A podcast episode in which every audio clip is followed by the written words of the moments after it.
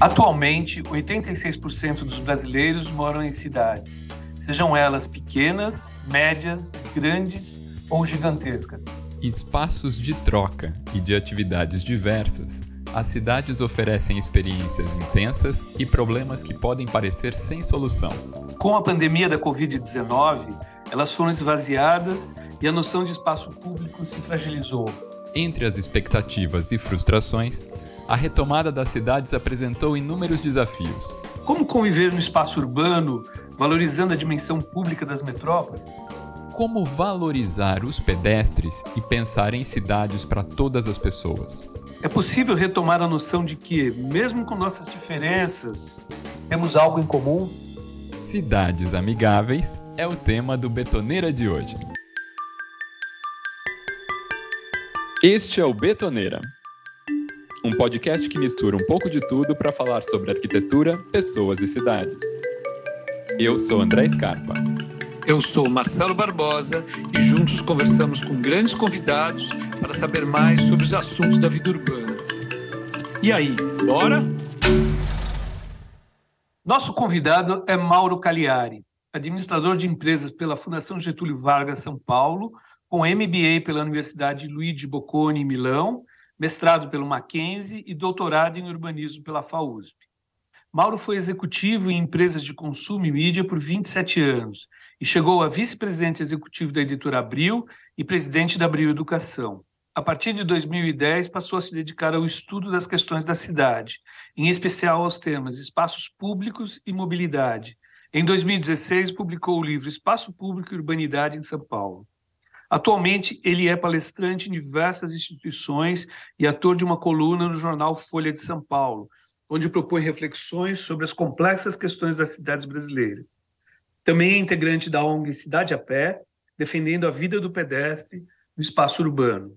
Mauro, seja super bem-vindo ao Betoneira. Bem-vindo, Mauro. Obrigado, Marcelo. Obrigado, André. Prazer estar com vocês aqui. Legal, prazer, prazer é todo nosso. Prazer é nosso aqui. Mauro, para a gente começar a nossa conversa, é, vamos partir do conceito de cidade. Né? É, na tua visão, o que é uma cidade? Ou seja, como você define esta palavra? Bom, é, essa é uma das grandes conversas do urbanismo. Né? Qual, é, qual é a definição exata de cidade? Se a gente pegar alguns autores clássicos, né, como o Weber, por exemplo, ou o Luiz é, Wirth, né, que é um alemão, ele, o que eles falam é assim: tem tem dezenas de jeitos de ver né, uma cidade. Aquilo que eu acho que faz sentido para a gente pensar é assim: é um lugar razoavelmente grande, é um lugar razoavelmente denso e é um lugar razoavelmente diverso. Então, é claro que numa categoria vai de Tóquio a São Pedro, em São Paulo, né? ou Águas de São Pedro, menor ainda, né? Mas é, se a gente pensar, o que está por o que o que está por trás é a noção da densidade, a noção de que você tem uma certa aglomeração de pessoas, né, em torno de atividades comerciais, atividades necessárias para tocar a vida. Então, acho que menos do que escolher um desses tantos conceitos, né, é, e tem vários, eu acho que a gente pode pode partir daí, né? É um lugar que tenha densidade, algum tamanho e diversidade. Ótimo, diversidade. E, Mauro, a gente passou né, por uma pandemia. Passamos, não, não sei o que está acontecendo ainda. Mas estamos passando. Tá, é, existe uma pandemia que deixou muita gente trancada em casa durante meses. A vida no digital se acentuou bastante e muitas experiências de trocas e vivências que se tinham antes no espaço urbano, elas foram esvaziadas. Como que você acha que a pandemia afetou a relação das pessoas com as cidades em que ponto que a gente está nesse momento? Puxa, é, é, muito interessante, André, a gente ver o que, que as pessoas pensavam no comecinho da pandemia, né? É, eu cheguei a ler, sei lá, dezenas de pessoas pensando assim, nossa, nós vamos viver num mundo melhor, porque a pandemia vai despertar na gente aquilo que a gente tem de solidariedade, é, de capacidade de viver em comunidade, do desejo de voltar a ver as pessoas e abraçar, né, de congraçar. E, e, e se a gente pensar, uma das, é, uma das definições de cidade fala justamente disso, do encontro. Então, quando a gente o local pensa, do encontro, né? né? É, o local, é o local do encontro. Claro que o encontro também gera conflito, né? Quer dizer, uma coisa não vem sem a outra, né? Mas é, então, o que, que a gente, eu acho que idealmente pensava, nossa, a pandemia vai, é, vai, vai despertar o melhor de nós e vai fazer com que aquilo que a gente tem de mais importante no, na cidade seja é, quando as pessoas voltarem, vão voltar com tudo, né? Que é se encontrar, se abraçar, se congraçar, né? Eu tenho a impressão de que o que aconteceu não foi bem isso. Se a gente, a gente teve, eu acho que assim, alguns lampejos é, de coisas muito interessantes naquele momento mais é, em que tudo estava fechado, né? Onde estava assim, realmente as pessoas estavam em casa mesmo. A maior parte das pessoas, né? Porque tem uma grande parte das pessoas que não consegue e não pôde ficar em casa de nenhum jeito. Mas o que, que a gente vislumbrou? Uma cidade mais silenciosa, é, uma cidade menos violenta, com menos acidentes, com menos menos trânsito, poluída, então, né? Menos poluída, né? E a gente viu no mundo inteiro, deu até para medir isso aí. Só que na hora que a gente é, volta para a atividade normal, eu tenho a impressão de que os efeitos da pandemia têm muito mais coisas nefastas do que positivas, se a gente for pensar. Claro que as mortes em si e a, e a doença em si, né, não dá nem para falar disso, porque são, são temas é, inescapáveis. É claro, né, ela trouxe em si uma, uma questão de saúde, uma questão de, é, de pessoas que a gente ama que morreram. Uhum. Também trouxe para a cidade um efeito colateral, eu acho, do meu ponto de vista, muito perigoso, que é justamente uma aceleração do movimento do e-commerce e do movimento é, do home office. Não são coisas ruins. A gente pode aqui, por exemplo, estar conversando sem estar junto, que é muito bom, ou se a gente tivesse que fazer uma reunião entre pessoas de países diferentes, a gente não está gastando né, uma passagem e nem o tempo, nem é, emitindo carbono.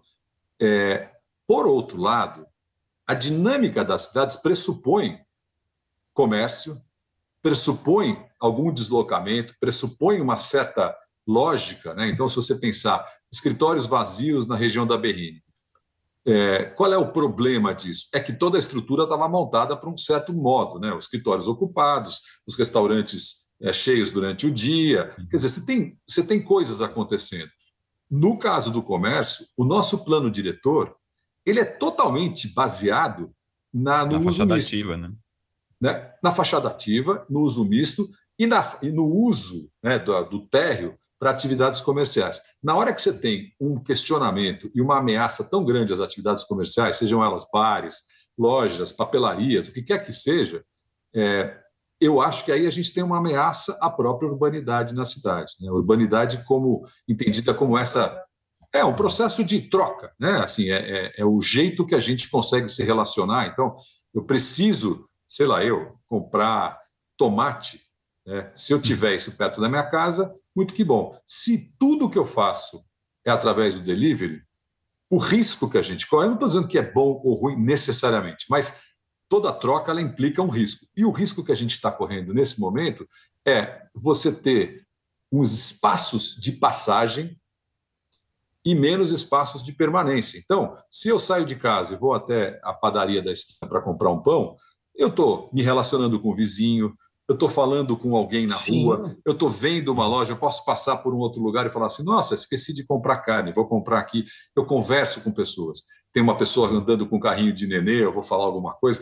Esse tipo de relacionamento é base da cidade. Na hora que você aperta um botão e aquilo, aquele pãozinho se materializa na sua casa, o que, que a gente está dizendo? A, cidade passou a ser uma via de transporte de, de mercadorias. E quem é que está transportando? São é, entregadores, né, o delivery, são motocicletas, são pessoas com caminhonetinhas, né, são entregadores de bicicleta.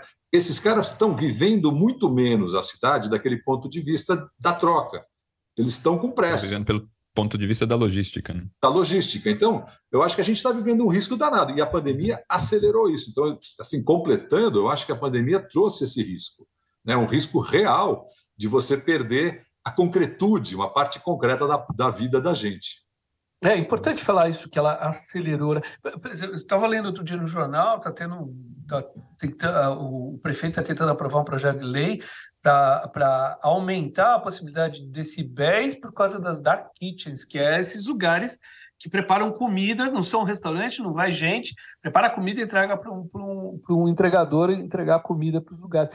Então, é, é, todo esse processo foi muito acelerado, é, grandes centros de distribuição, uh, dark kitchens, uh, é, outros pontos de, de, na cidade que só fazem entrega, que, que acabam um pouquinho uh, matando um pouco a cidade, né? Porque vira realmente, é o que você falou, a cidade vira um espaço de, de só de transporte, de entrega de coisas.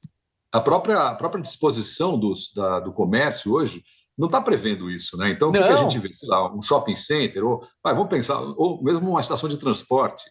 O próprio Uber já não estava previsto numa, na maior parte das estações de, de, de, de, ônibus e de metrô que a gente tem em São Paulo. Então, a, a questão do transporte passa a ser crucial. Você falou muito bem, né? O negócio das dark kitchens, eles trazem um risco, porque você não está falando com um comerciante que se relaciona com, com clientes, você está falando de um comerciante que se relaciona com entregadores.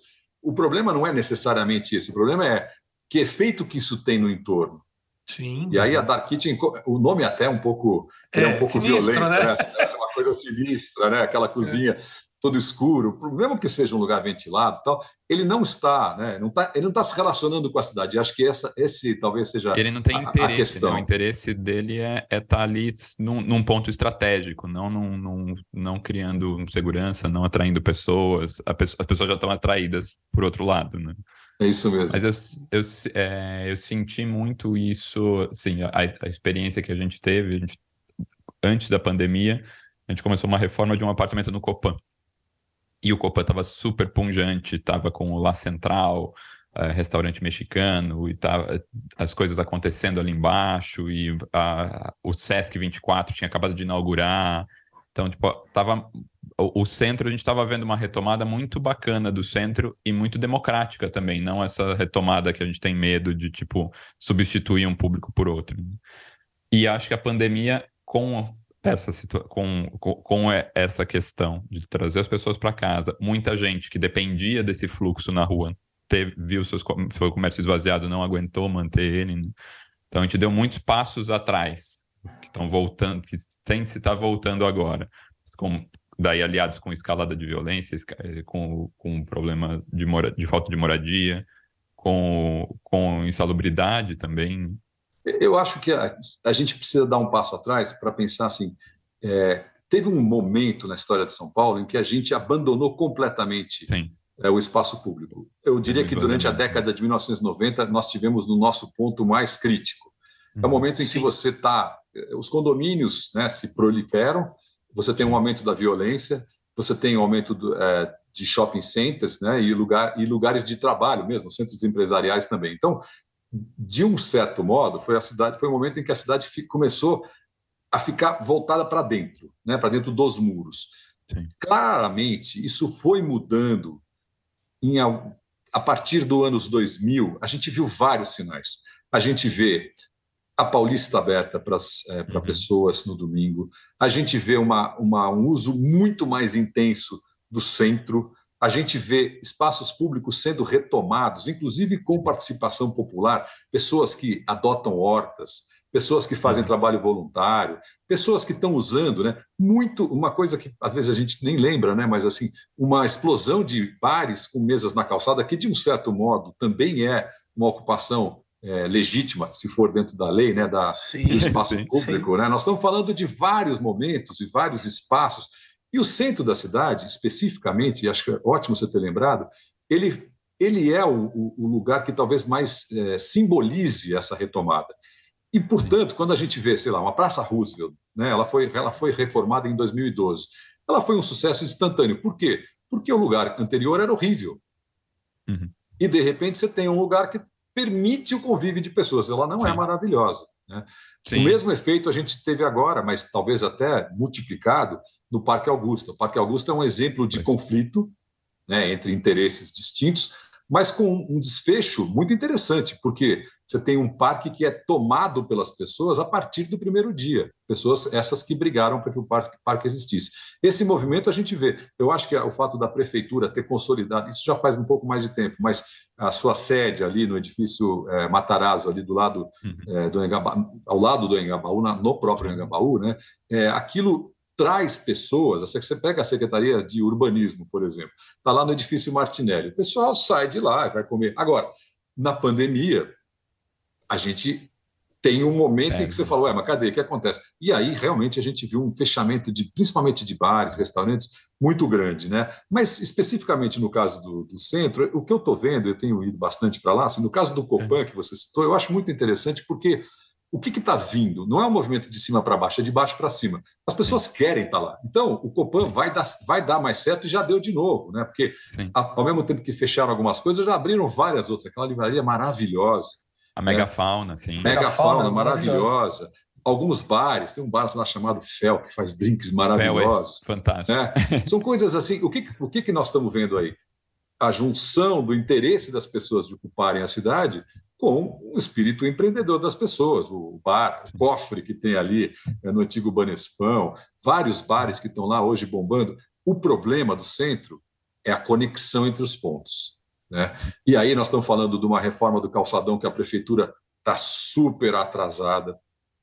Hum. Desde a gestão passada que se fala disso e não andou. Agora que está andando, eu faço parte da Câmara de, de Pedestres, a gente tem acompanhado aí como é que estão.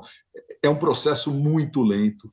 É uma questão também, tem que lidar com a questão é, das pessoas que não têm onde morar, que estão morando no centro, mas também há vários outros conflitos que poderiam estar sendo resolvidos, muitas vezes com soluções simples. Né? Arquitetos uhum. são capazes de criar espaços muito melhores que tem lá. E também a questão de, da, da, da troca, né? da conexão física entre os pontos, entre o terminal, entre o ponto de ônibus. Né? Como é que você lida com o ciclista que está entregando alguma coisa e vem tocando a buzina e sai todo mundo da frente? Né? Como é que você lida com isso?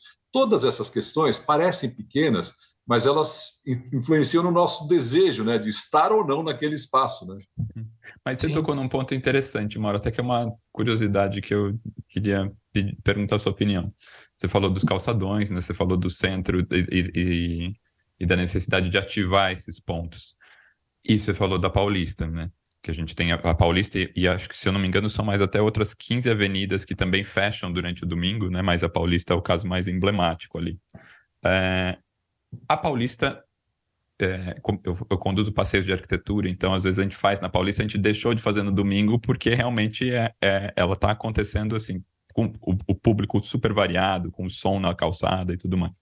Mas o que eu queria falar da, dela é o que, que você acha, na, na, sua opinião, a gente, a Paulista fechada, ela um sucesso de público, e a gente daí tem o centro, que tem as ruas pavimentadas para o pedestre, já desde os anos 70, né, é, essa, essa intervenção, com facilidade de meios de transporte, a gente tem o metrô no Anhangabaú, a gente tem São Bento, a gente tem diversas maneiras de chegar lá, a gente tem coisas muito interessantes, a gente tem o CCBB, a gente tem Casa de Francisca, a gente tem é, é, Palácio das Artes, a gente tem muita coisa bacana acontecendo, e mesmo assim a gente vê ele esvaziado nos fins de semana. Isso é só, quer dizer, se dá para dar culpa para alguém, mas só a falta de habitação no centro, ou você acha que também falta uma comunicação entre essas entidades para se fazer uma, amarra, uma amarração de programas culturais, é, programas que atraiam as pessoas para lá? É, é, muito interessante isso, né? Porque é, não dá para a gente não falar da nossa própria evolução urbanística, né? Como é que a gente chegou nisso? Em algum momento na nossa história, é, decidiu-se que o centro não era mais um lugar para você morar. Né? Então uhum. aí a gente desestimulou. E a partir de e a partir de agora, é claro, não dá para a gente fugir dessa discussão. E o Rio de Janeiro está fazendo isso, centros históricos de cidades na Europa estão fazendo isso, e os, em São Paulo tem projetos e tem um projeto de intervenção urbana justamente para discutir isso. É, eu acho que a, as pessoas não vão onde elas não estão, a não ser que tenha um grande evento. Por exemplo, teve o, agora uma fanfest lá, o negócio da, da Copa do Mundo. O pessoal foi lá, Sim, foi para lá, para Gabaú. Né? Mas é um evento, você não consegue fazer tantos eventos que as pessoas isso só vai atrair um tipo de gente que está interessado naquele tipo de coisa. Então, eu acho Sim. que a moradia é fundamental. É a cola aí, da cidade, né? É a cola. Não dá para a gente pensar no centro vivo sem ter gente morando lá. E morando aí não lá. é só moradia de um certo padrão. Estamos falando de uma variedade. Do apartamento de 400 metros que ainda tem na São Luís, a uma habitação social que pode entrar na Avenida São João. Mas eu acho que o mais interessante é se a gente conseguir a mistura. Sim. Sim. Né? Porque aí você tem gente que consome, é, que vai nos lugares que você falou, que são bacanas, né? que tem é, uma pegada assim mais cultural, mais artística, e também gente que vai num, num boteco. Sim. Comer barato. Que vai comprar na loja né? de departamento Vai comprar na loja popular, aquela lá que tem ah. o carinha na frente, né? Com, com panfletos, com o microfone anunciando. Agora, as pessoas já estão no centro, né? O que, o que a gente é, vê é assim, é que, é que o uso do centro hoje é muito de passagem, né? Durante, durante o, o período de trabalho, as uhum. pessoas vão para lá, trabalham, ou passam entre um terminal e outro, andam, compram um negócio, frequentam, ficam até um pouco depois do expediente, e à noite você está com medo e vai embora. E vai embora. E fim de Sim. semana, tem, o problema é a noite, não dá para a né? gente negar. O problema é a noite e fim de semana. Fim Especificamente semana. no domingo, né? Eu faço caminhadas muito grandes com amigos, muitas vezes. Tem um amigo meu que falou: Pô, eu não vou no centro no fim de semana, não quero mais. Estou cansado do cheiro que tem lá. Eu respeito isso. É ruim. Então, assim, é, a não ser que você faça um trabalho que né, consiga lidar com isso. Tem pessoas que falam, não, eu vou para Paulista.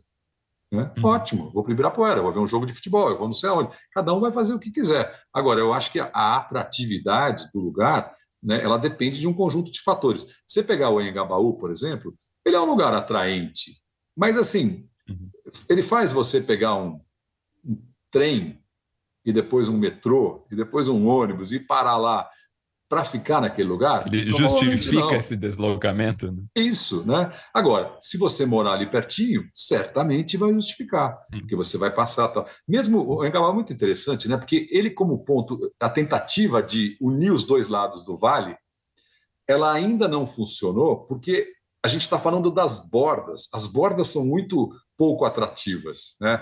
Do lado de cá você tem o municipal, é, a Praça das Artes, do lado de cá você tem ali Badaró, numa cota, talvez, uns 10 metros de diferença, né? Uhum. Com uma escadaria para é, descer. E a transposição dessas cotas feitas por edifícios privados, né? Sem e isso já foi isso já foi a derrocada da primeira mudança da Gabaú do, do Jorge Rai, né, que foi feita há muito tempo Rosa atrás, Cris. porque não e da Rosa Cris, porque não cuidou dessas bordas de ter realmente um comércio efetivo, acabou virando uma coisa muito pulverizada. E, e a proposta do Iangel, que foi depois desenvolvida pelo Bizet, também não, não cuidou disso cuida do, do, do, da, da, da, do vale e, como uma coisa, mas não cuida dessa, dessa borda. Não, quanta né? gente foi descobrir a Galeria Prestes Maia por causa da vacinação do Covid. Não, é. Ninguém passava lá, né? A passagem de. Depois, nossa, mas que lugar incrível isso aqui, por que, que isso não está? E realmente, né? Se constroem containers de lojas na frente disso, se sobrepõe esse, esse contato e não se utiliza uma estrutura que já existe da cidade que é, e o que é pior, um né, André? do centro, né? Porque você tem uma cidade desenhada. É, o pior é que você constrói, bota um container e não abre o container, né? Fica e lá, não abre dizer, o container. Inacreditável. Isso, isso, é inacreditável, porque são, aí você fala, puxa, você gasta, é um projeto caro. Eu não, hum. nem acho que não se justifica. Eu acho que o centro de São Paulo justifica valores elevados. Sim, investimentos.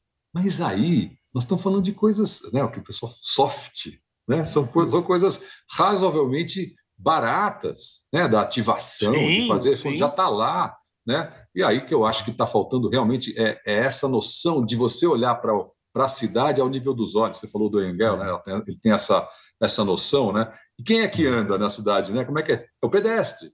Né? Então, o ponto de vista pedestre, que é uma coisa que é uma palavra que às vezes tem, traz uma conotação até negativa, mas eu acho que ele é muito importante, porque tem uma coisa assim: é, é esse o jeito que a gente consegue enxergar esses problemas. Você só consegue ver o buraco da, sei lá eu, da 7 de abril, se tiver andando. Andando lá. É, se você tiver numa, num, num, carro blindado com motorista, é, não, não, que não acontece né, com os nossos governantes, né, eles não estão vendo isso, né? É, é, vou te fazer uma pergunta que você falou agora, o, o ângulo de visão, né?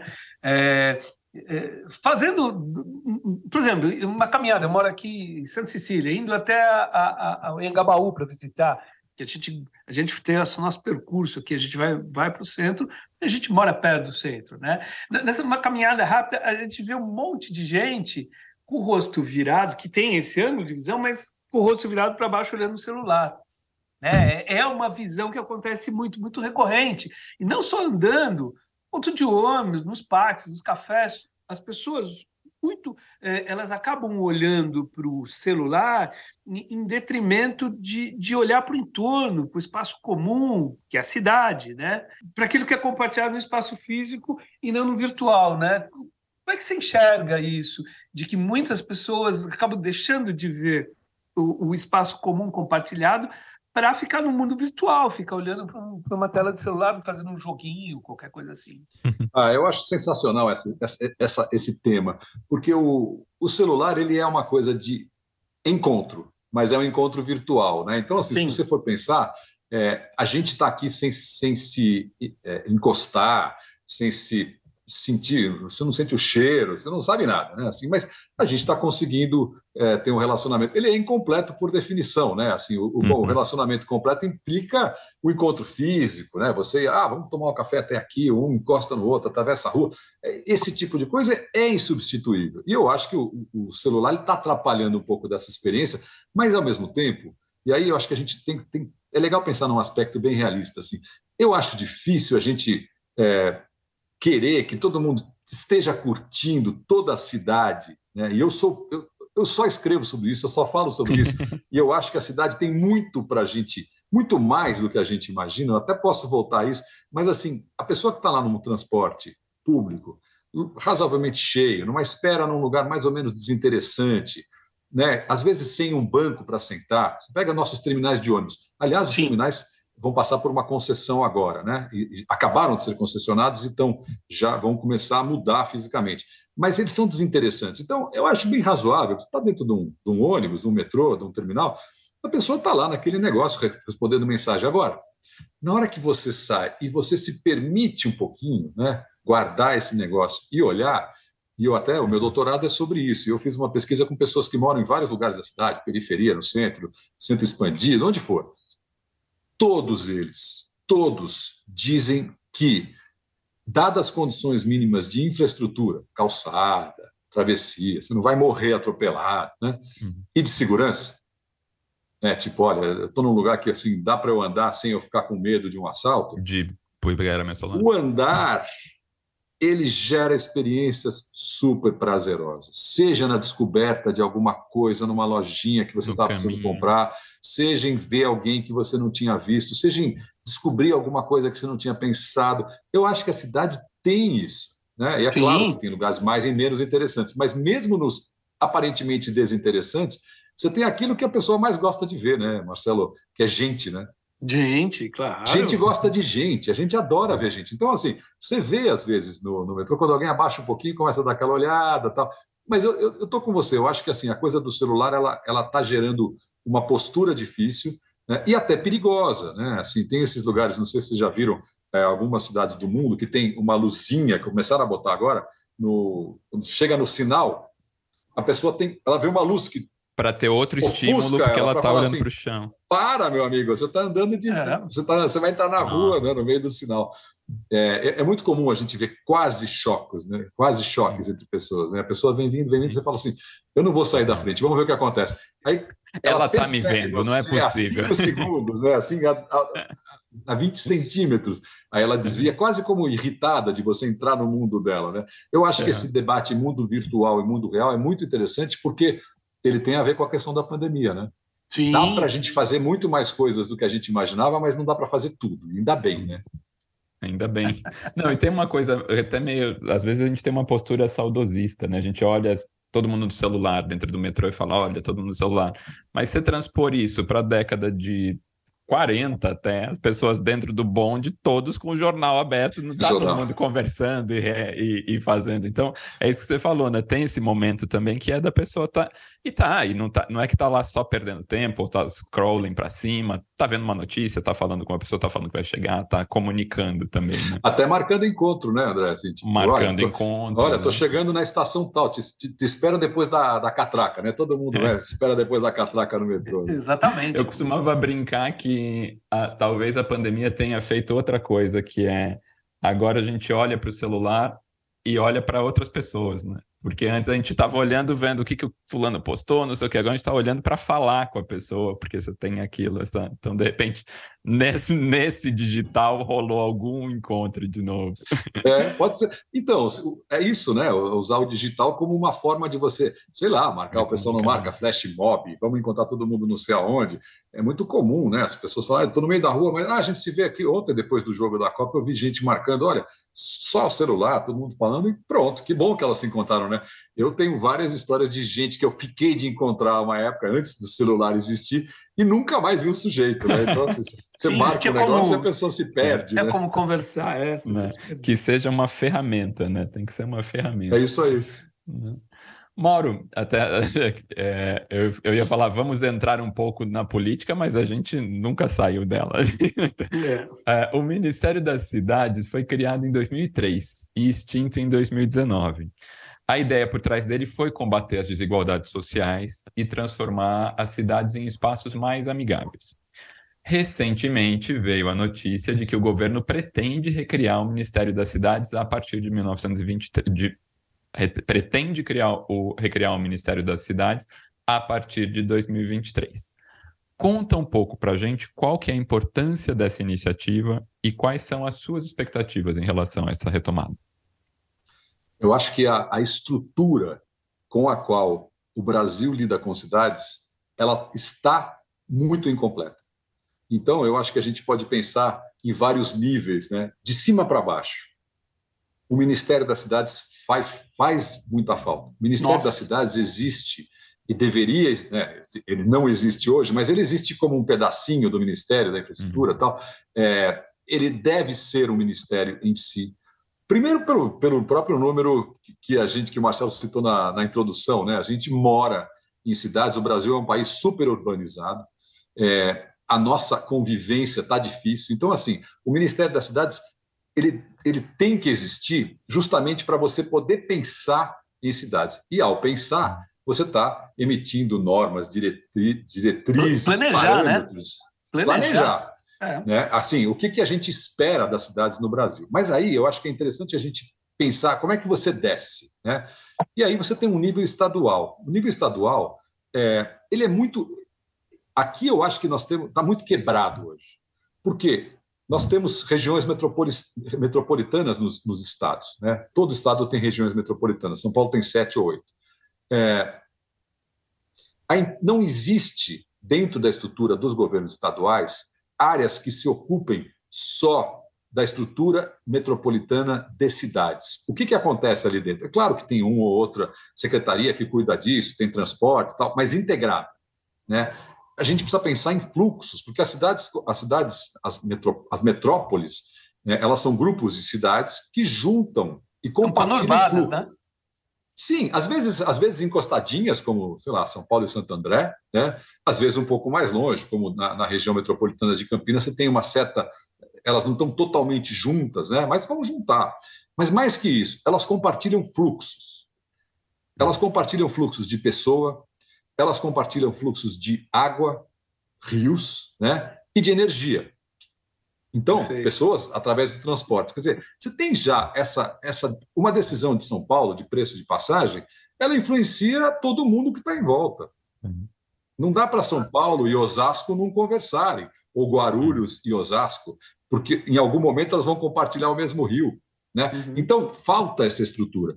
E a nível, se a gente descer mais um nível, a gente tem aí uma coisa que é assim, legal, as cidades né, são geridas por prefeitos, está tudo bem, mas cidades muito grandes, está faltando um nível aí, que é o nível do bairro, o nível da região. Né? São Paulo tem suas 32 subprefeituras, mas elas não operam como subprefeituras, elas não têm autonomia suficiente para tomar decisões que deveriam ser de subprefeituras. Né? Coisas como é, uma praça eu não precisaria do prefeito de São Paulo estar tá pensando na praça. Ou, o que é pior, um vereador de São Paulo pegando uma verba parlamentar para ajudar a fazer. Isso é uma, eu acho uma distorção. Então, juntando essa história toda, o que, que a gente tem?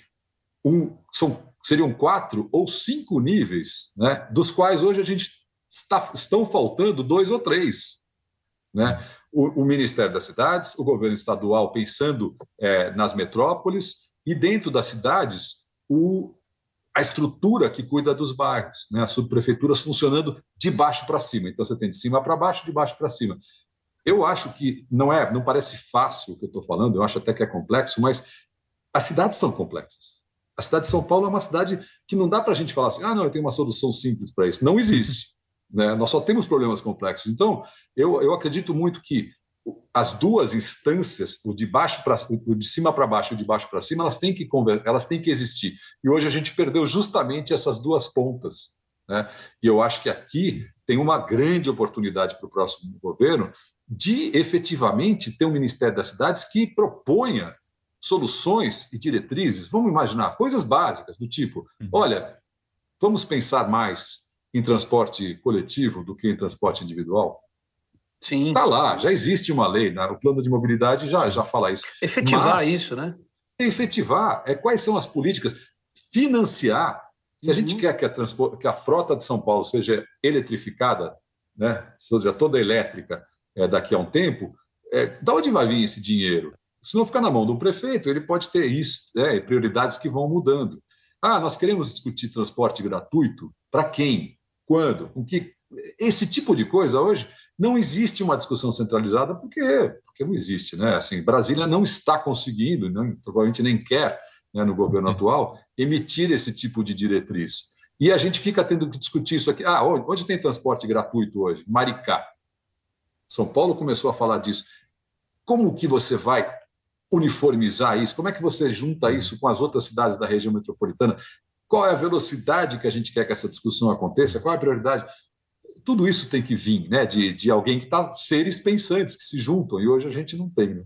É, e, e, mais do que isso, né? A gente tem um, um, problema que é um problemão. É, é, esse Ministério das Cidades vai ter que ser muito atuante, porque, por exemplo, aqui em São Paulo, que é a maior metrópole do país, né? É, a, a, a, o, o estado de São Paulo, que é muito rico, ele, ele, ele, ele, tá sendo, ele vai ser administrado por um, um, governador que, que não que, que é alinhado ao, ao, ao não vou nem falar o nome, o antigo, antigo presidente, né, que, que e, e, e, e, alinhado e, pretende colocar uh, pessoas em postos chaves que pensam mais ou menos como. Espero que não seja isso, mas a gente vê o que o que está sendo aí de governo de transição aqui no estado de São Paulo, um pouco disso, né? Pessoas alinhadas a, a, a, a essa ideologia de, eh, de extrema-direita do, do, do, governo Bolsonaro. Então a gente vai ter que ver de que maneira que vai solucionar isso, porque esse, esse Ministério da Cidade vai precisar conversar muito aqui em São Paulo, que é, sempre São Paulo eh, ele tem essa coisa que é, é tudo mais complexo, é tudo mais difícil, seja na cidade de São Paulo, seja no estado de São Paulo, né? Olha, eu acho que o, o, é, o governador, qualquer governador do estado de São Paulo tem na mão um orçamento tão grande que, é, de fato, eu acho que é, é, tem um, é quase como um exemplo, né? Assim, é um Estado que deve ser pioneiro em várias coisas, deve testar ideias mais rapidamente, deve ser capaz, deveria ser capaz de fazer essas coordenações. É, o que eu acho que a gente que a gente tem agora a oportunidade é justamente você combinar o poder deste né, desta unidade da federação com o poder das cidades, que, que no estado de São Paulo são muito fortes. E se você pensar em regiões metropolitanas, mais ainda. Então, Imaginamos, imaginemos um cenário possível né, em que você tem o Ministério das Cidades pensando, ajudando, tendo ideias, financiando, você tem um governo estadual é, implantando a, as políticas naquilo que diz respeito, principalmente no transporte né, e nas interações entre as cidades da mesma região metropolitana, e na esfera é, municipal, você tem municípios que, quando são pequenos, se juntam em consórcios e, quando são grandes, trabalham para poder gerar essas ideias novas. Seria um, né, dá para a gente imaginar, dá para a gente conceber dinheiro suficiente nós temos. O que a gente não tem hoje é iniciativa. Sim. Né? Então, eu acho que tem muitas ideias que alguém dá aqui no lugar. Ah, tem um grupo de pesquisa, não sei aonde, que deu uma ideia. É justamente ter a capacidade de acolher essas ideias e fazê-las é, irem para frente. Eu, eu, eu vejo, eu vejo possibilidade disso acontecer, né? Assim, nós temos, nós temos gente suficiente, nós temos instituições suficientes. O que a gente não pode ter é alguém que não, não consegue dar sequência a ideias nenhum, a ideia nenhuma, né? Eu tenho a impressão de que isso é possível. Aí também falta a gente falar da, é, do legislativo, né? E aí as câmaras de vereadores e a Assembleia Legislativa, é, como que a gente faria né, para essas entidades ou essas instituições estarem engajadas numa vida melhor para todos? O que, que, é isso? Né? Ah, eu, eu abraço a diversidade, né? eu combato a, a, a desigualdade. Né? Por exemplo, qual é a prioridade né, em São Paulo? Sempre, né, na situação que a gente está hoje, tem que começar da periferia. Sim. Né? Você não Sem pode dúvida. ter soluções urbanísticas que não comecem por lá. Então, a Câmara dos Vereadores está representando hoje esse interesse ou não? Como é que a gente junta, né, concilia capital privado com as iniciativas públicas e os interesses das pessoas? Eu acho que essa é uma discussão assim que eu não consigo ver uma coisa tão importante hoje no país acontecendo como essa, né? Porque a gente está falando de gente que hoje não está trabalhando coordenadamente, ao contrário, está descoordenado, né? Mas que uhum. talvez, se tiver uma visão, e eu acho que falta visão, né? uma cidade mais segura, talvez seja uma cidade menos desigual, uma cidade mais justa, né? pode gerar oportunidades de negócio. As coisas não são é, incompatíveis. Né? Eu acho que a gente está num momento em que talvez a gente conseguisse até. É, é, eu acho até que é impossível no momento atual que a gente está. Né? Mas superar um pouco as barreiras é, ideológicas tal, para botar uma questão de participação efetiva, porque a vida na cidade ela é muito prática. Né? Dá para a gente pensar, se você fosse muito radical, quais são as, as, medidas de sucesso de uma cidade? Ah, é o tempo que eu passo perdido no, esperando um ônibus. Ah, é o, é o, é o dinheiro que eu tenho para viver. Ah, é a minha possibilidade de ser feliz. Como é que você mede felicidade? Ah, de, não, de fazer o lazer que eu gosto, de viver com a minha família, de ter filhos. Né? Então, assim, a gente não precisa amar a cidade, mas a gente deveria ter uma cidade que permite que você ame a vida Seja feliz. Dentro, né? Seja feliz. É. muito bom, muito bom. É bom, vamos torcer para que tudo dê certo, né? Tô, tô apostando Exato. que tem essa que tem essa sinergia, né? Independente de, de ideologias. Vamos lá. Uh, Mauro, você, você é envolvido com as pesquisas e debates em torno da mobilidade a pé. Você falou que você anda, anda muito, você tem um grupo que anda, né? É, você é membro da ONG é, Cidade a Pé, que defende o ato de caminhar, né? É, é, a maioria dos, dos, deslocamentos, isso tem pesquisas que provam, a maioria dos deslocamentos na cidade de São Paulo, por exemplo, é feita a pé, né? Mas o pedestre nos grandes centros urbanos parece não ter voz nenhuma, né? Ele sofre né? Quase nada é pensado para ele. É, as calçadas são péssimas, tanto a nível de pavimento quanto a nível de buraco de manutenção, né? A, a, a acessibilidade para o pedestre uh, uh, pedestre comum já é complicado, ainda mais para o cadeirante, para o cara que tem deficiência visual, deficiência auditiva, qualquer tipo de deficiência, é, é, impraticável. A cidade, ela, ela, ela, nesse sentido, nós estamos falando de cidade, de São Paulo, né? Não estou nem falando de cidades menores. A cidade de São Paulo, uma cidade gigantesca, que se já no centro dela ela não cuida do pavimento, imagina na periferia, que às vezes nem calçada tem. Né? O, o, pedestre é obrigado a andar pela rua, seja por uma questão de não ter calçado, seja uma questão de, às vezes, de iluminação e de segurança. Né? É complicado, né? Como transformar essa situação e valorizar os pedestres, né? É, pensando na, na questão do, do, andar, do caminhar. Acho que a, a sua, o seu histórico, né, em relação ao, ao sofrimento do pedestre, é, ele é muito, ele é muito preciso.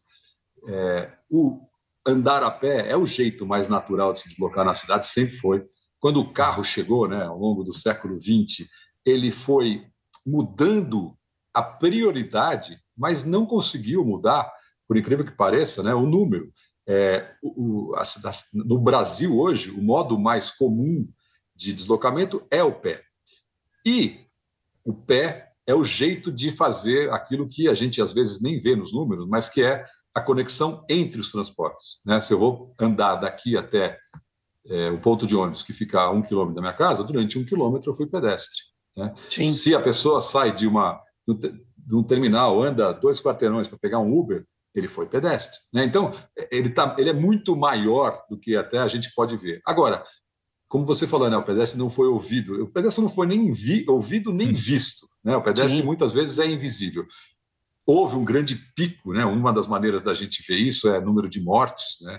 É, na década de 90 também né, foi o, é o recorde né, na cidade de São Paulo é, de pessoas atropeladas e mortas.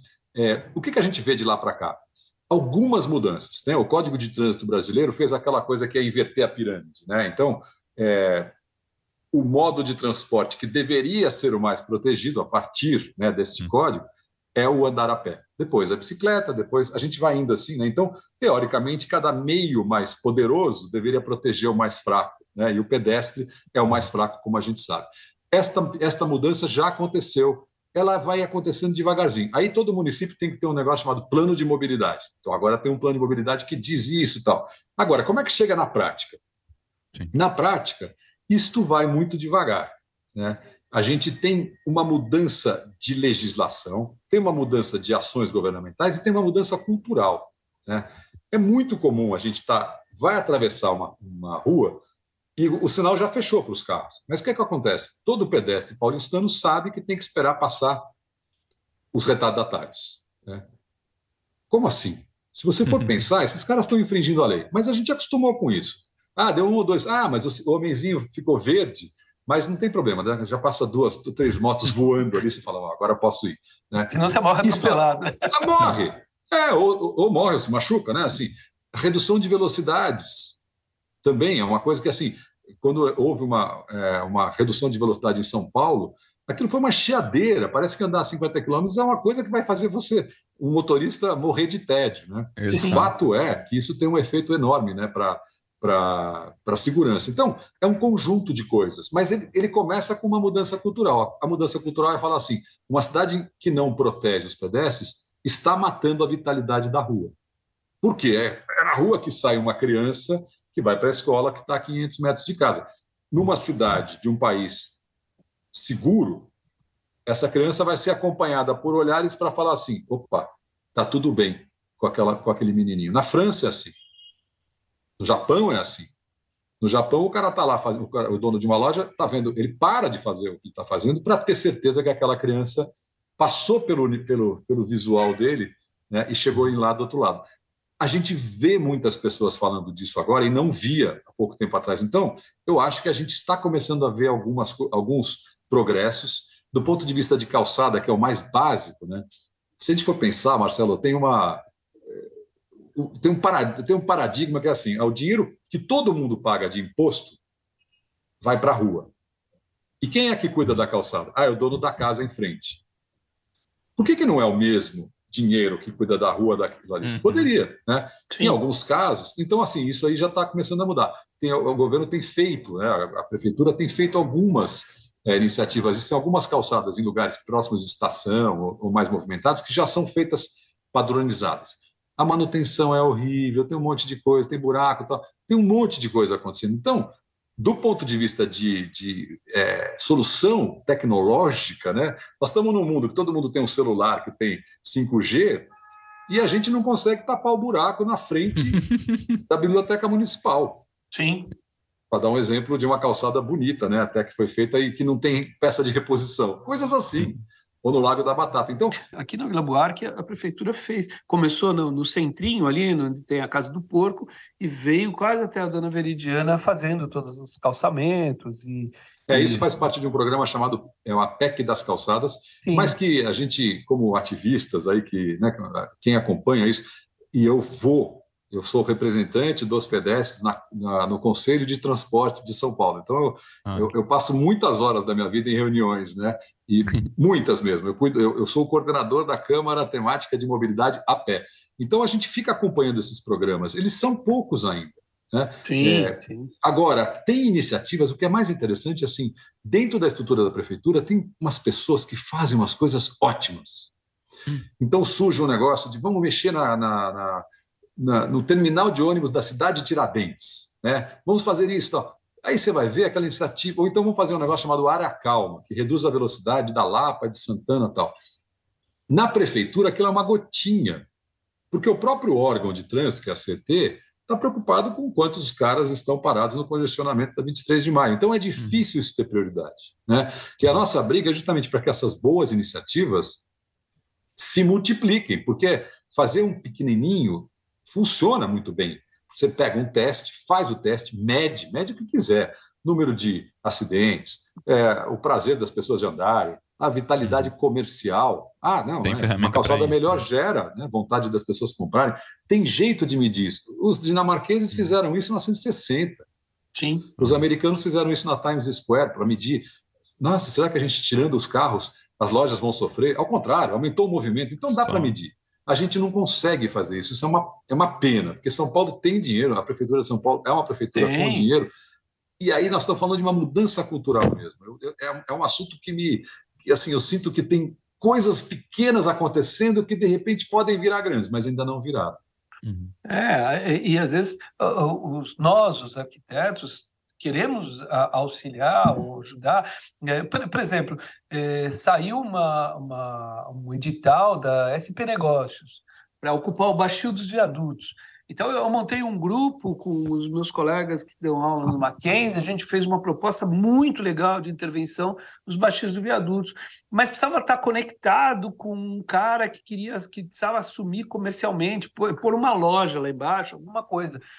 Só que a gente não tem essa, é, é, esse, essa, essa possibilidade de, de arrumar o parceiro comercial, que vai colocar. E a coisa acabou ficando, não deu, não deu certo, quando podia ser feito uma coisa muito legal em baixos de viadutos, uh, principalmente aqui perto da Lapa, em lugares interessantes, que, que hoje em dia são espaços que não tem ninguém, é um espaço morto. Que é, é, é, é muito interessante esse seu exemplo, né? porque ele, ele mostra uma falta de coordenação entre as áreas, né? a área de é. urbanismo, a área de mobilidade, né? a área de negócio, o que quer que seja. E eu acho que esse exemplo que você trouxe também é, é, é, é na hora que a gente pensa assim, quais são as barreiras ao andar a pé em São Paulo, os viadutos e os, essas grandes estruturas, né, pontes tal, normalmente são os piores lugares, porque você tem na aproximação você já começa a perceber que tem menos gente. Sim. Tem uma questão de iluminação, de segurança, né? E tem uma questão de prioridade para carro, né? Tá cheio de ponte que pedestre não pode passar. Exatamente. Pensar, não tem talvez o pior lugar de São Paulo para andar seja ali o Parque Dom Pedro, né? ali, os viadutos, né? Era um parque, né? já foi um parque, né? Se a gente lembrar e, a história. E chama parque, né? Você fala é. parque, exato. Então, assim, ali ou você tem uma solução e a prefeitura até sabe que né, tem que fazer alguma coisa lá e talvez consiga botar um, um projeto de intervenção urbana adiante, mas uhum. é realmente ali, assim, pensando na palavra, né, caminhabilidade, é, uhum. eu acho que é, botar esses, esses, enfrentar essas, essas grandes infraestruturas aí é, uma, é, é o maior desafio não precisamos falar de outra coisa do que o minhocão, né? O Sim. minhocão é lindo para você estar tá lá no domingo, que não passa carro, anda, bonitinho.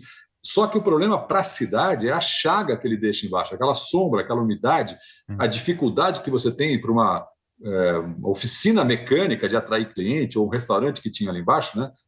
A cidade inteira fica sob aquela parece que é uma sombra né, que impede uhum. a cidade de se desenvolver. Né? O Minhocão é um bom exemplo de um grande problema não resolvido. Né? É. Ah, todas essas infraestruturas são complicadas de andar em cima e embaixo. E precisava ter uma, uma solução para isso. É isso aí. Falando em andar em cima e embaixo, puxar aqui. o verbo flanar, segundo o dicionário, significa andar pela cidade sem rumo certo, de forma ociosa, sem objetivo definido. Inclusive, ele já foi tema aqui de um episódio é, de Betoneira que recebeu o Chico Sá. 25 episódio, grande Chico Sá, foi muito legal. Que legal. Essa ação de perambular pela cidade, ela pode enriquecer a vida, mas parece estar um pouco em extinção, né? É, o, o cotidiano está bem corrido. Você pode comentar, Mauro, um pouco sobre isso com a gente, ou seja, como encontrar um espaço na rotina para esse caminhar criativo, quase, né? Porque a gente falou muito do caminhar para ir para um lugar e descobrir uma coisa no caminho, mas e esse caminhar sem rumo? Né? Genial, eu adoro esse assunto. É, eu tenho dado, até dado alguns cursos aí na Escrevedeira, no Palas Atenas, sobre é, é. justamente essa coisa da, da intensificar a experiência do caminhar. Né? O flanar, especificamente, é um, é um verbo que está muito associado a um momento histórico, é um momento é, 1850, 1870, Paris, especificamente, e especificamente a um personagem que é o Baudelaire, né? aquele Baudelaire. É, é, o, o poeta que, diante da mudança, né? porque Paris estava numa revolução urbana, diante da mudança, ele, ele ele abraça a mudança que o ameaça. Né? Isso, isso uhum. tem gente que diz que isso é ser moderno. Né? Então, o moderno é o cara que fala: não sei se isso aqui vai ser bom para mim, mas eu, eu vou nessa. Né? Eu vou abraçar. E que, é, e o que, que ele está abraçando? Está abraçando a vida urbana, está abraçando a cidade, está abraçando é, a possibilidade de você observar. E o flanar especificamente tem a ver com isso, né? com você se permitir sair de casa sem um objetivo definido, sem a pressa que caracteriza, né, caracteriza os deslocamentos cotidianos da gente, e simplesmente aproveitar. Né? E aí tem vários jeitos de, de aproveitar isso. Um é um jeito mais artístico, né, que a gente vê ligado a alguns movimentos artísticos, de você é, fazer isso como um método. Então, vou dar um exemplo. Eu posso brincar. Eu saio de casa num domingo e eu vou andar reto até encontrar um homem de camisa verde. Aí eu viro à direita. É.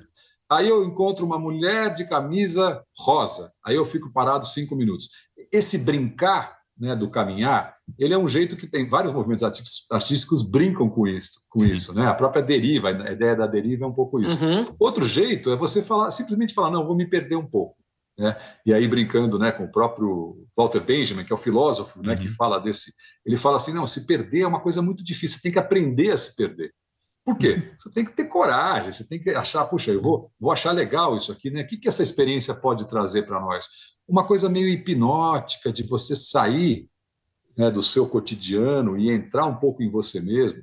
E aí tem as experiências que, gente, que dá para fazer, né? Que os planers é, paulistanos fazem, né? Você vai para é, um lugar bem cheio, vai na Paulista, né? E no meio daquela multidão, você começa a ouvir você mesmo né, que é uma coisa assim, se a gente for pensar, dá para brincar até. Isso aí são ecos de Goethe, né, que ia para é. Nápoles, foi para Nápoles e falou assim: nossa, em meio a essa multidão, eu fico cada vez mais imerso nos meus próprios pensamentos e mais quieto. Né? Quanto mais barulho lá fora, mais quieto eu fico. Então, dá para você ótimo. pensar né, como, como um exemplo, são exemplos de você é, usar o passeio como uma coisa assim de inspiração. Agora, voltando para um nível quase é, rasteiro da nossa existência, né? Se você tem que fazer um problema, é sei lá, um professor, estou com dificuldade de preparar uma aula, muitas vezes uma volta de, né, vou dar uma volta no quarteirão, já te faz Sim. abrir a cabeça de um jeito que olhar para essa sala que eu estou aqui avaliando a vista não me não me, me possibilita. Né? Por quê? Porque você viu alguma coisa que você não pensou, você deixou a sua mente fermentar um problema e de repente entrou né, o ar necessário para aquilo uhum. acontecer. Uhum. Então eu acho te que te tira é... do lugar conhecido, né? Te tira Sim. da zona de conforto. Sim, eu, eu acho eu acho eu acho importante a gente pensar nessa. Agora eu volto para a história do, do, do, passeio cotidiano, porque muitas vezes a pessoa está cansada, já andou, já andou, já teve que pegar gente aqui, já foi pegar ônibus, já andou até o carro, já está cansado. Então, assim, mesmo nos deslocamentos mais banais, mais obrigatórios, tem uma consulta de um médico, né? Se você conseguir reservar 10 minutos, não precisa ser mais, 10 minutos, para descer um ponto antes, pedir para o cara do Uber te deixar um pouco antes, aqueles poucos quarteirões já fazem com que você chegue num estado. É, o pessoal já mediu isso, né? Assim, alunos americanos uhum. que são uhum. levados de carro versus aqueles que vão a pé. O aluno que é levado de carro, ele chega num estado quase sonâmbulo. Pensou, não, o que foi a pé já teve que atravessar uma rua, decidir que horas que ia virar. Então, aquilo já deu uma despertada. Né? Então, assim, eu acho que tem muito. Para não falar da questão do, do exercício em si, né? que é, pouco que seja já contribui um pouco para aquilo que. Né? Para você ter um mínimo de é, exercício cardiovascular né? necessário no dia. Né? Então, são, são tantas as vantagens, né? E acho que isso que você falou é quase uma limpeza de palato, assim, aquele sorvete que entra no meio das refeições para você pegar outra coisa, porque realmente, às vezes você entra num lugar e sai no outro direto, você não teve a desconexão, né? Eu lembro que eu trabalhava num escritório no Nietzsche Arquitetos aqui na General Jardim, e eu morava na General Jardim no mesmo quarteirão. Então você não tinha o perigo de ser atropelado, a não ser que o carro subisse a calçada. Às vezes eu pensava assim, meu, periga eu chegar com a escova de dente na mão ainda dentro do escritório, de tanta falta que tem você parar e falar, não, peraí, deixa eu me dar um tempo, deixa eu viver, tipo, cortar, né? É, pôr ali uma, uma edição de, de momentos na vida, ter, ter um, um motivos para pensar em outra coisa. Adorei essa metáfora de limpar o palato. Adorei isso aí, André. Vou usar. você fala... Adorei. É. E outra coisa que você falou que eu, que eu achei interessante é a necessidade que a gente tem de estruturar coisas que, é, como é que se diz? Coisas que deveriam ser quase que inertes nossas, né? De sair e, e, e se perder, mas daí a gente precisa fazer um exercício para fazer isso. E é engraçado como a gente sempre busca racionalizar. Outro, outra metáfora que me veio aqui na cabeça foi: a gente estava uma vez com um projeto que tinha um piso de ladrilho hidráulico de três, quatro cores. E tinha. E a ideia era falar para o pessoal que ia sentar: tipo, gente, vamos pôr de forma aleatória que a gente quer que essas cores fiquem bem misturadas. E as pessoas começaram a sentar e de repente você viu que a pessoa cria um padrão ali e de repente estava um padrão. A gente fala, não, não era isso. A gente teve que projetar a aleatoriedade para conseguir o aleatório. É quase isso, né? De você criar um exercício de vire à esquerda quando vê alguém de verde, vire à direita quando vê a próxima árvore.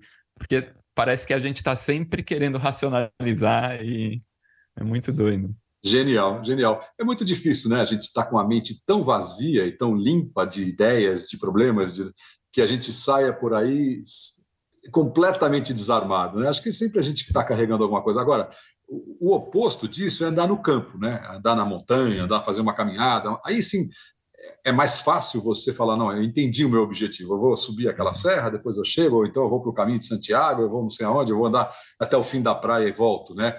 Você já estabeleceu, você vai. Mas na cidade é um desafio adicional mesmo, né? porque tem, né? não dá para a gente ser ingênuo, né? Tem questões, você precisa tomar cuidado, senão vai ser, se colocar Sim. numa situação de risco, né? Então, eu acho que, mas a gente vê tanta gente fazendo isso, eu tenho a impressão de que o, é, aquele, aquela questão cultural de assim, ah, eu, eu não tenho carro, então eu sou um coitadinho de um pedestre, eu acho que isso está mudando, mas Sim. O carro ainda é um objeto de desejo inacreditável. As pessoas amam seus carros, gostam da buzina, do barulho, né?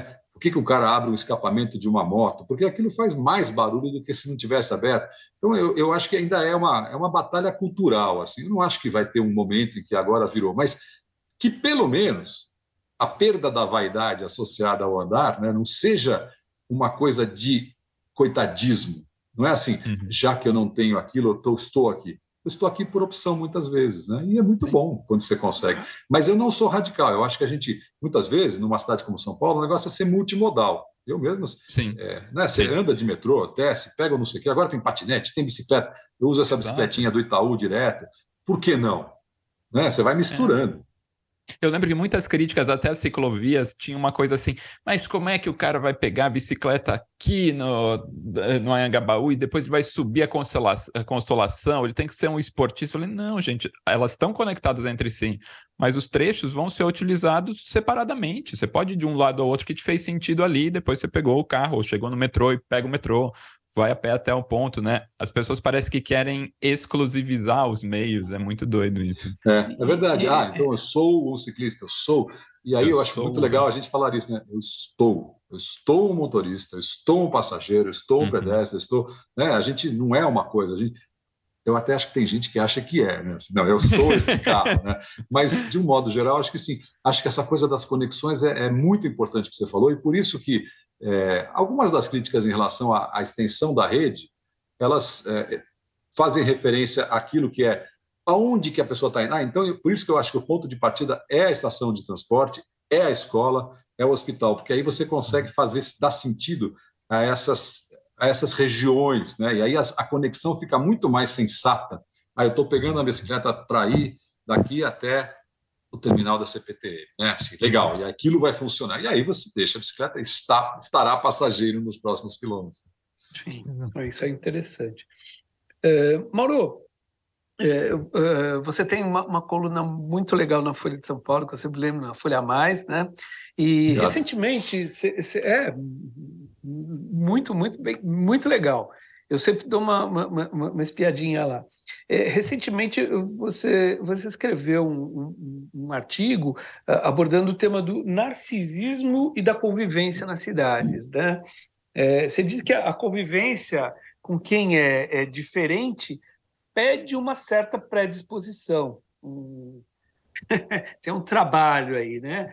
Desde sempre a vida na cidade foi associada com algumas uh, qualidades como a civilidade, a educação e a polidez, né, que a gente vê que está um pouco difícil. É, é, em tempos, por exemplo, no momento que a gente vive, né, de polarização, né, é, uma polarização é, bem radical, né? É, tudo está muito raro, né? Você não vê muita educação na cidade entre as pessoas. É, estamos mais impacientes, intolerantes, é, convivendo na nossa bolha, né? É, quem pensa um pouco diferente, a gente já já fica é, meio arisco, né? É, como é que a gente pode entender que a gente tem aspectos em comum e que as cidades podem servir pessoas com visões uh, políticas diferentes, né? Queria que você conversasse um pouquinho disso. É, tal, talvez essa seja um dos grandes nós urbanos hoje, né? Mais do que a infraestrutura, é uma ausência de é, ponto comum, né? Se a gente sai de casa e não tem nada a ver com nenhuma das pessoas que a gente encontra pela rua, né? Desde o meu elevador até o meu destino, tem alguma coisa errada com essa cidade. E Sim. eu acho que assim a gente pode fazer referência. Essa história do narcisismo é um é um termo que o sociólogo americano Richard Sennett usa, né, para para falar de uma doença, a doença urbana, né? Como é que se manifesta essa doença? Isso que eu acho que é interessante. Justamente na nossa incapacidade de, de empatia, né, de olhar qualquer coisa através de um olhar que não seja o nosso. Né? Então é como se fosse um óculos, é o óculos é, do narcisismo. É, eu, o Narciso é isso, né? Eu estou olhando o mundo através da, da, minha própria visão e eu sou incapaz de pensar que outras pessoas têm visões diferentes de mim. Então, eu, eu quero, uhum. se alguém está na minha frente, eu quero que saia da frente. Acha né? feio que não é espelho. Minha... É isso, eu vou ficar no meu. Assim, eu, eu, preciso. Por isso que eu acho que tem muita gente que não se relaciona mesmo com o mundo, né? E eu não estou. Eu acho que é muito fácil a gente cair aqui numa categorização assim meio é, quase dogmática, né? Assim, não, a pessoa mora em tal lugar, é assim. Mas o que a gente acha que vale a pena pensar é assim, que tipo de experiência que crianças têm desde, né, desde, desde a infância, assim, e adolescentes, quando vão descobrir a cidade, que permitem ele ver mais do que um ponto de vista. E eu acho que é aí que a gente consegue perceber que, assim, eu tenho feito muitas palestras para estudantes é, de ensino médio. A pandemia fez muito mal para esses caras, porque eles deixaram de sair durante dois anos. Sim. Justamente no momento em que você fala assim, ah, vou descobrir, ah, eu gosto de rock, então vou na galeria do rock, eu gosto de futebol, vou no jogo de futebol, começar a sair sozinhos, né, de casa. Este, essa saída sozinha, ela, é, ela é o momento em que o, o, o Richard Sennett fala em que você começa a exercitar a urbanidade. Né? Como é que se dá isso na prática? Né? Ah, eu vou comprar um, um pastel em caldo de cana na feira. E a pessoa não olha para mim. Como é que eu chamo a atenção dela se eu sou uma criança? É difícil. Né? E se tiver alguém na minha frente, eu posso passar na frente ou eu fico na fila? Ah, eu fico do lado? Não posso. Esse tipo de negociação, quando você é uma criança, eles são todas questões muito grandes. Né? Como é que você atravessa a rua? Com quem, em quem que eu confio? Alguém me perguntou as horas, será que eu respondo? Será que não? Esse tipo de, de, de aprendizado é o aprendizado de quem começa a, a, a, se dar bem com a cidade, começa a confiar na cidade, mas também começa a aprender. Então, eu sei Sim. até onde eu vou, sei onde eu não vou.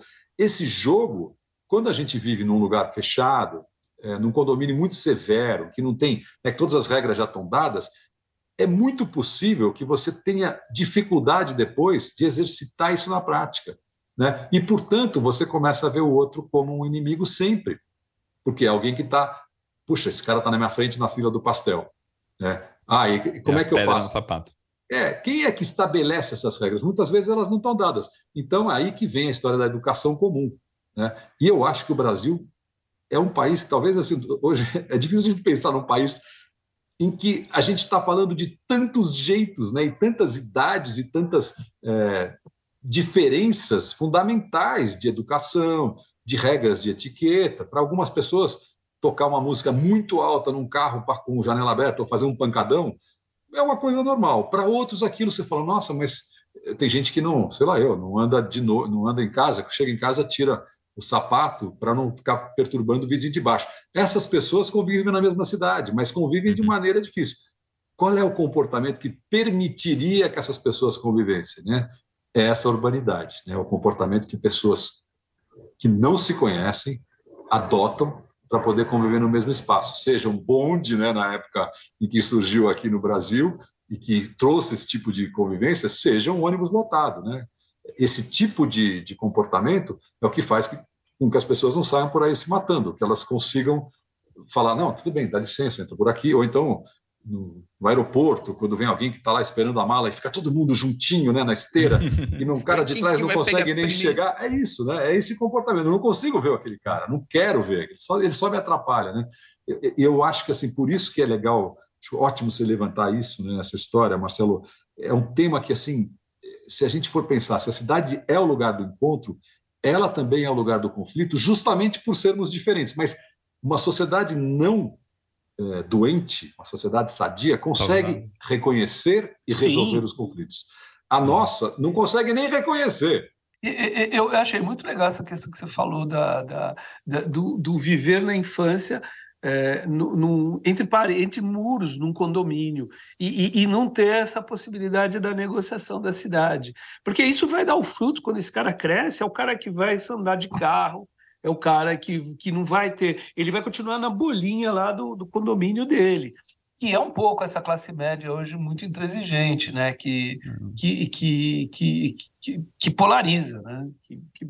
Mas sim, e eu acho que assim, qual é o antídoto disso? Né? É ir para a rua. Exatamente. É, é, a, é, a, escola promover, é o pai promover, é os, é os filhos é se juntarem, é esse pessoal que sai junto. E aí, não tem nenhuma razão para alguém que mora em condomínio não se relacionar com a cidade, não tem nenhum problema. Ao contrário, é super possível. Mas né, depende de você se arriscar um pouquinho, né, é, pegar um ônibus. Né? A classe média muitas vezes pode não precisar disso, mas é ali que a coisa acontece. Claro, é. dentro de segurança tal, mas só para a gente não ficar só no né, no estereótipo, eu acho que assim o combate a essa a falta de diversidade é um deveria ser um projeto social né, de todos, de todo mundo assim, e até algum dia em que a gente conseguisse chegar a todo mundo e falar assim, não, legal, a sociedade brasileira está confortável, né? mesmo uma pessoa que tem dinheiro prefere andar de ônibus, pode ir num hospital público, pode estudar numa escola pública, né?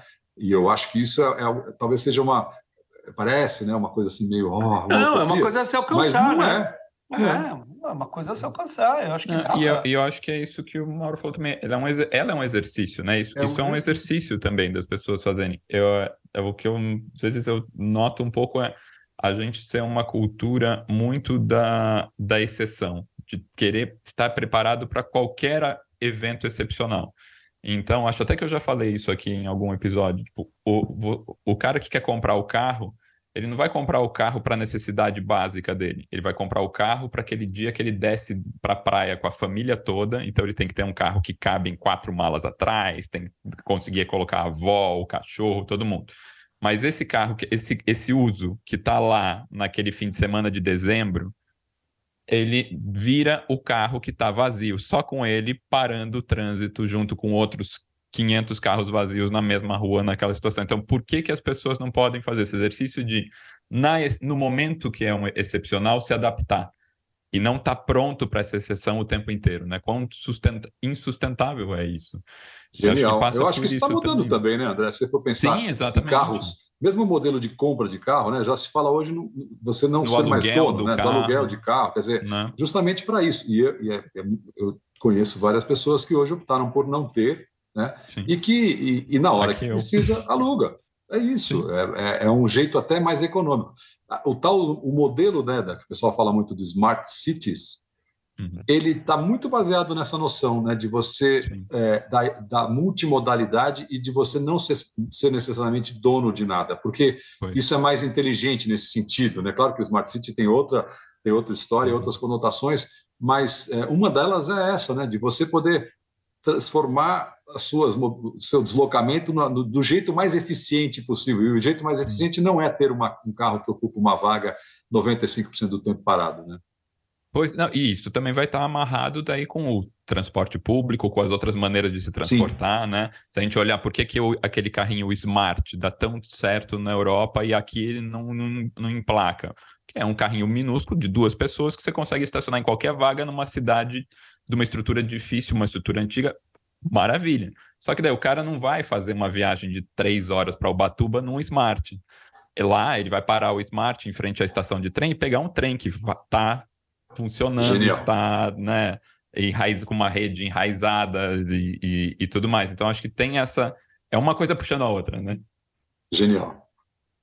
Eu acho que essa história do Smart City, eu até entrevistei um, um finlandês né, que, que fala muito disso, e olha, a, a noção da, do smart é justamente essa que você falou, né? É você ter a disponibilidade uma e rede, a né? facilidade né? né? de rede, exatamente, né? Você, é, você paga um negócio, uma mensalidade lá, e aquilo já te permite você usar o metrô, o ônibus, andar a pé se você quiser, o aluguel da bicicleta e até um aluguel de carro para você ir num lugar que você não conseguiria. E, e todo mundo mora numa casa alugada, não tem essa fissura também de comprar um imóvel, né? Bom, é uma, Bom, é uma outra, é uma outra, é um outro departamento que a gente chega lá. Mauro, para a gente terminar de forma inspirada até o episódio de hoje, que foi muito inspirador, né? foi fantástico aqui essa conversa. Conta para a gente qual que é a sua visão de uma cidade que traz felicidade e bem-estar para as pessoas. Idealmente, como essa cidade deveria funcionar e o que, que é fundamental para ela.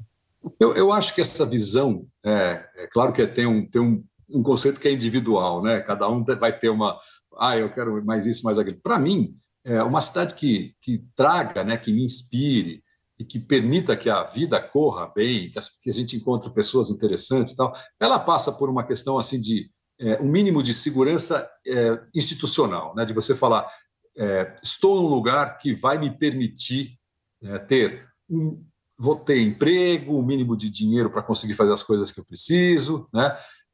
E aí eu acho que um degrau acima é você ter a possibilidade de encontrar coisas e pessoas que te inspirem né, o tempo inteiro.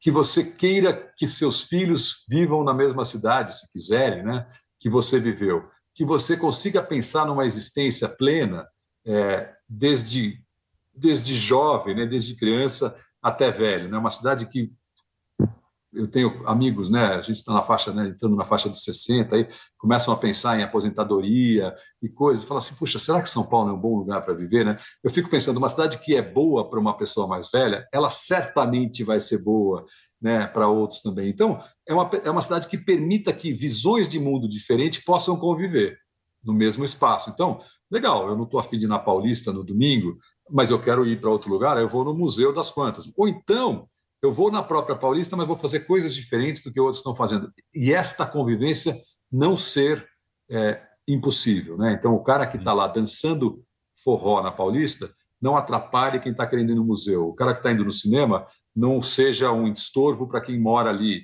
E, e, assim, acho que essa, essa possibilidade da diversidade com, com essa base mínima né, de possibilidades de encontro e de um pouquinho de incerteza, né, dado, né, dado um lugar que você fale, nossa, já estou bem aqui. São tantas coisas que, olha, eu, eu, eu acho que eu tenho uma vida aqui em São Paulo que é muito é muito pródiga né, neste tipo de, de uhum. possibilidades. Né? Eu acho que, então, para mim, ela passa, passa pela proximidade, passa por eu ter coisas próximas da minha casa que me permitam né, comprar um negócio legal, tomar um café, não fazer nada, dar uma volta e ver um pouco de verde numa praça e voltar. Então, assim, a proximidade né, das coisas também eu acho que faz, faz todo sentido. Nossa, maravilha. Não, acho que a gente tira uma lição aqui hoje de seja a pessoa que você quer encontrar na rua. Né? Boa! Sensacional, né? Ô, Marcelo, o André, o André é o cara que consegue dizer com poucas palavras aquilo que a gente diz com muitas, né? Pois é, oh, a gente conversa isso, aqui. ah, Mauro, foi muito bom ter você aqui, é... obrigadíssimo. Que Pô, maior prazer essa conversa, vocês são ótimos. Eu, eu, eu, eu, termino a conversa achando que a gente tem que fazer o, o episódio com você, o segundo episódio, porque eu sinto falta tanta coisa para a gente falar da, sobre cidade, sobre o, a própria questão do andar a pé. Né? Além do flanar, anda a pé cotidianamente, de que, de que como isso faz bem para a gente. É, as convivências na cidade, né? essa, essa questão de, de, de, de entender, respeitar o, o, o próximo na, na, no, no, no, na vida cotidiana da cidade. Muito legal. Vai ser um prazer, vamos quando você quiser, Márcio. legal, um legal. muito bom. Muito obrigado, Mauro. Muito obrigado mesmo, de coração, a, a, a gente poder ter essa, essa esse, esse, tempo conversando aqui. Acho que isso é muito inspirador. Uh, dentro dos nossos ouvintes, uh, tem muitos alunos de arquitetura, dentre, de, dentre também pessoas que não são arquitetos, que ouvem o nosso podcast, e é muito legal a gente poder ter essa conversa inclusive, de, de, de mergulhar no, no, no, na cidade. Muito obrigado, muito obrigado mesmo. Obrigado a vocês, foi um prazer conversar com vocês, adorei. Este episódio contou com trilha sonora de Mário Capi, roteiro e direção de Lívia Piccolo, identidade visual de Flora Canal. O print da nossa tela foi minuciosamente registrado por nossa fotógrafa oficial, Ana Melo. Edição e finalização de José Barrichello. Este episódio foi gravado na casa de cada um, enquanto não podemos voltar para os maravilhosos estúdios do Baco Arquitetos, no coração da Vila Buarque. You.